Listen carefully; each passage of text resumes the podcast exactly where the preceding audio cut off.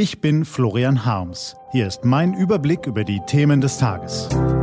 T-Online-Tagesanbruch, was heute wichtig ist. Montag, 25. Mai 2020. Das haben wir gut gemacht. Wir Deutsche können stolz auf uns sein, aber wir sind ein Volk von Nachdenkern und Skeptikern. Heute vom stellvertretenden Chefredakteur Peter Schink. Gelesen von Ivi Strüving. Was war? Wir Deutsche können stolz auf uns sein. Ja, wirklich. Etwa drei Monate sind seit Beginn der Pandemie hierzulande vergangen. Derzeit gelten noch etwas mehr als 11.000 Menschen als infiziert gegenüber etwa 60.000 Anfang April.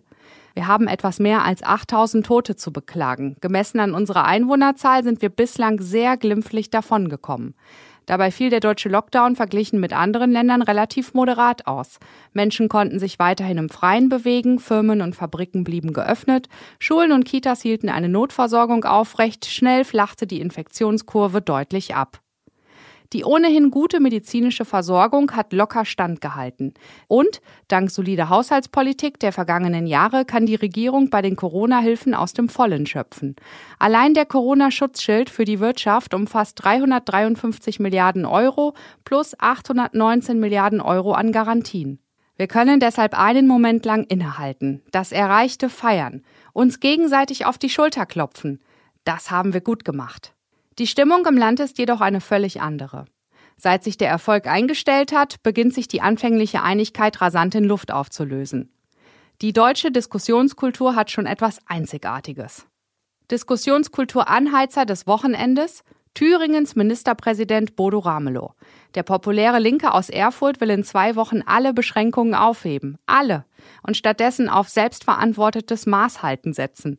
Der Erfolg bei der Bekämpfung des Virus zwinge zu realistischen Konsequenzen und zum Handeln, sagt er.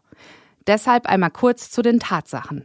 Ja, in Erfurt, Jena und Eisenach gab es in den vergangenen sieben Tagen keine Neuinfektionen. Doch in ganz Thüringen gibt es, Stand gestern, insgesamt 657 aktive Coronavirus-Infizierte.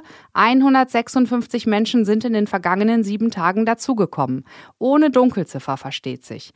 Mit 39 Neuinfektionen rangiert der südthüringische Landkreis Sonneberg auf Platz drei der derzeitigen Hotspots der Republik. Szenenwechsel. Im niedersächsischen Moormeerland haben sich mindestens 18 Besucher bei einer Privatfeier infiziert. In Frankfurt wurden mehr als 107 Menschen positiv getestet nach einem Baptistengottesdienst. In Düsseldorf infizierten sich mindestens 23 Menschen in einem Pflegeheim. In der Nähe von Potsdam infizierten sich vier Mitarbeiter eines Postverteilzentrums. Vier grelle Corona-Schlaglichter des Wochenendes die den Mahnern vor einer zweiten Welle ganz offensichtlich recht geben. Ramelow hat mit seiner Haltung einen schweren Stand. Die Reaktion auf den Thüringer Anheizer ließ deshalb nicht lange auf sich warten. Ein Gang aufs Minenfeld, so sieht es Jenas Oberbürgermeister Thomas Nietzsche.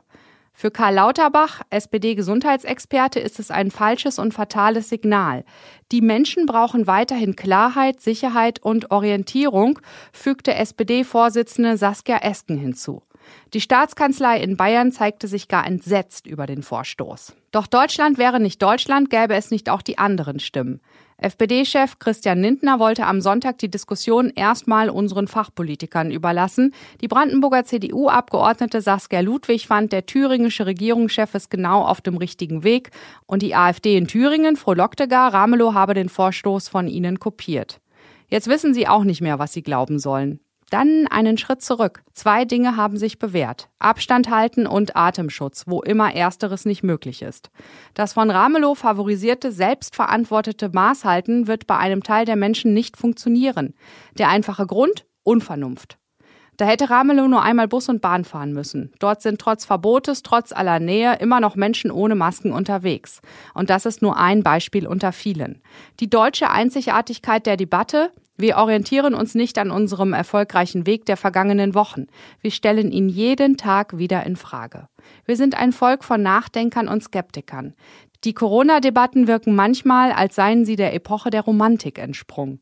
Statt rationaler, wissenschaftlich fundierter Debatten geben wir uns der Sehnsucht nach persönlichem Empfinden und individueller Freiheit hin. Ramelow klingt wie Heinrich Heine. Ein neues Lied, ein besseres Lied. Es klingt wie Flöten und Geigen.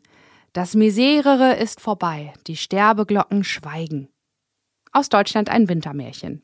Das Erstaunliche, dieser anstrengende Diskurs der Bundespolitiker, Ministerpräsidenten, Wissenschaftler und unzähliger Talkshow-Runden hat uns bislang recht gut durch die Krise geführt.